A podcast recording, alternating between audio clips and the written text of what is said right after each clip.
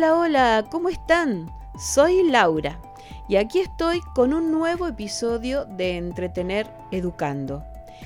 La verdad que muy contenta que tantos jóvenes se hayan sumado a nuestros episodios. Indudablemente tiene mucho que ver con la temática que se toca en cada uno y por lo visto el de criaturas mitológicas que vimos en el episodio anterior gustó mucho a los jóvenes. Yo los invito a que revisen todos los episodios de Entretener Educando porque estoy segura que van a encontrar a más de uno interesante. Y muchos oyentes nos han pedido que hablemos un poco más de lo que tiene que ver con nuestra biología. Por lo tanto, hoy vamos a hablar de un tema que a más de uno le va a resultar interesante, los grupos sanguíneos. Les quiero aclarar que la idea es hablar de los grupos sanguíneos principales. ¿A qué se refiere con RH positivo o negativo? ¿Qué es el RH? cómo comenzaron a realizarse las primeras transfusiones. No vamos a entrar en los subgrupos porque ya sería demasiado complicado y ya saben que la idea de entretener educando es dar un panorama general sobre un determinado tema. Así que ya mismo comenzamos entonces con los grupos sanguíneos.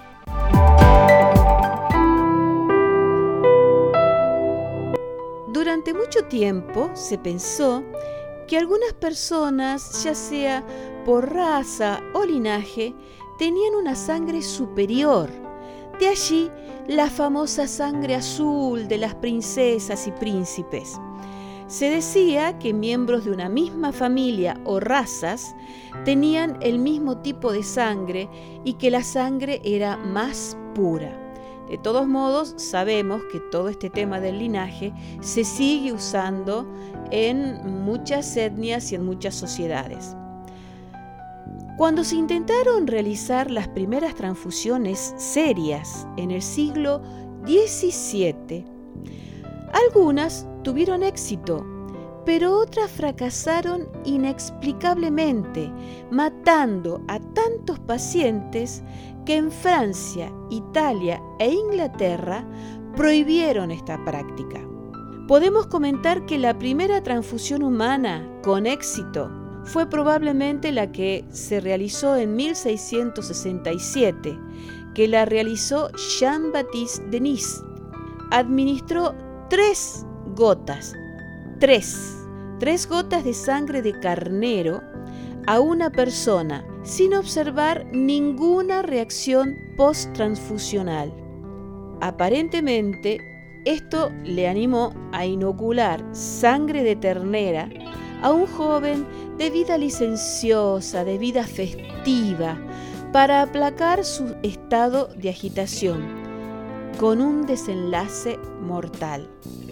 De todos modos, pensar que si se cambiaba la sangre se iba a cambiar la personalidad, bueno, la verdad que habría que consultar con psicólogos, psicólogos y psiquiatras a ver si esto es factible, ¿no?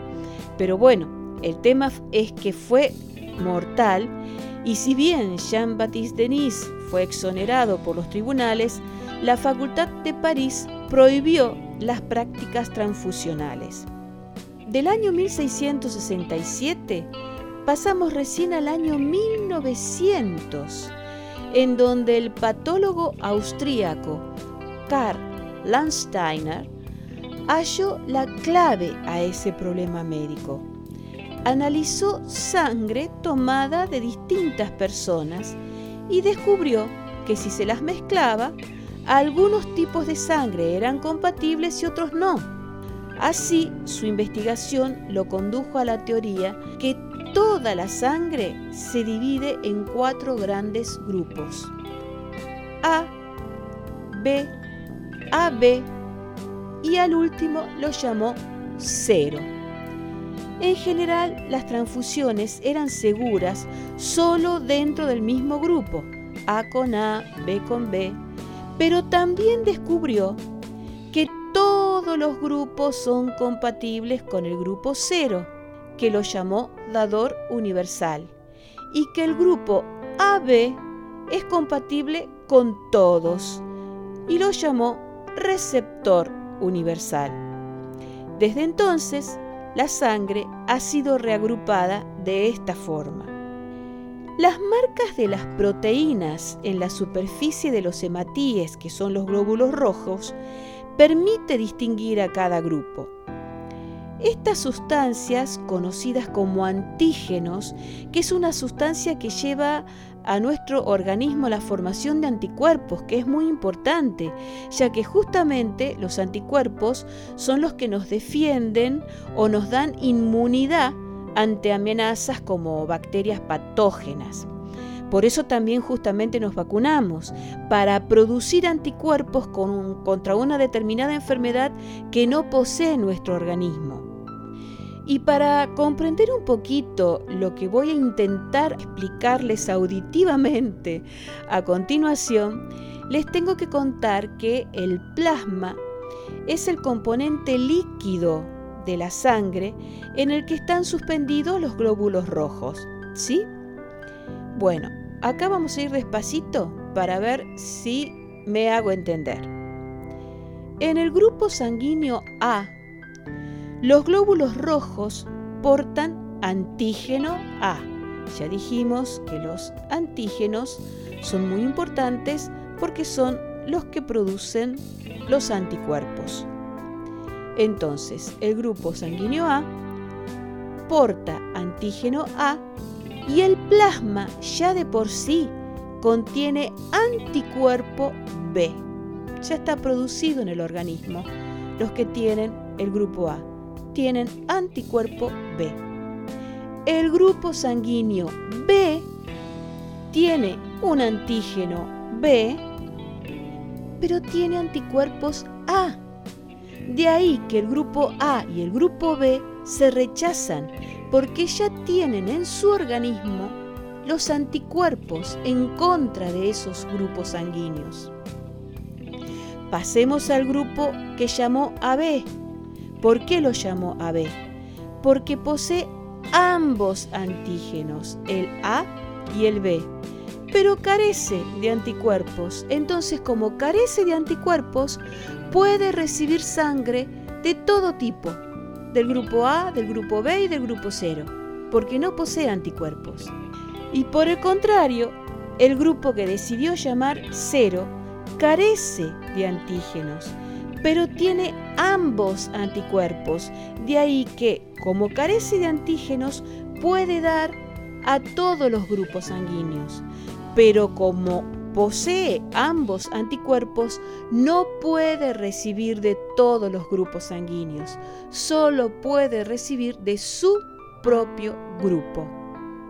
Yo creo que más o menos quedó claro.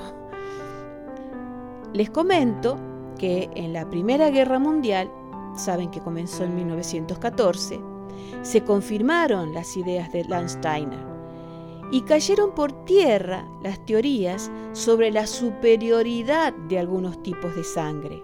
La prueba de esto ocurrió en plena Primera Guerra Mundial en el año 1915 durante las batallas de Galípoli y Macedonia, en donde médicos británicos y franceses usaron sangre de donadores anamitas, senegaleses e hindúes para salvar la vida de soldados compatriotas heridos en batallas. Como las transfusiones justamente provenían de grupos sanguíneos compatibles, respetaban lo que había dicho Karl Landsteiner o, investigado Landsteiner, tuvieron éxito, sin importar la procedencia del donador. Eso fue realmente muy importante, un, avance científico increíble. Y uno de los campos de investigación de Landsteiner fue la genética de la sangre humana, que la comparó con la de los simios. Así fue que 40 años después, les aclaro que Landsteiner recibió el Premio Nobel de Fisiología y Medicina en el año 1930 por su investigación bienhechora. O sea que él trabajó en esta investigación en el año 1900, se confirmó en el año 1915 y en 1930 recién recibió el premio Nobel. Bueno, eh, siguió trabajando, como les comenté, le interesaba la investigación genética de la sangre humana que le gustaba compararla con la de los simios y descubrió el factor Rhesus, que se escribe RH-esus, el factor RH de la sangre, que es un antígeno que identificó en estos monos que se llamaban Rhesus y descubrió que este factor Rhesus o RH algunos humanos lo tienen y otros no. Cerca del 85% de las personas tienen RH positivo, factor Rhesus positivo. Y cerca del 15% tiene RH negativo, es decir, que su sangre carece de ese factor. Ambos factores Rhesus, negativo, positivo, son rasgos hereditarios y no suelen afectar la vida de una persona para nada. Solo importan cuando se realizan transfusiones, de ahí que piden, por ejemplo, el grupo sanguíneo ARH positivo, grupo B RH negativo, y también se debe tener en cuenta en los embarazos, cuando la mamá y el bebé tienen distinto factor resus, distintos factores de RH. Landsteiner descubrió también que la sangre de todo ser humano es como las huellas digitales, es única porque lleva nuestra genética. De allí que por estas características genéticas que posee nuestra sangre, hoy es posible identificar sin lugar a dudas a un sospechoso de un crimen por el mínimo rastro de sangre que haya dejado.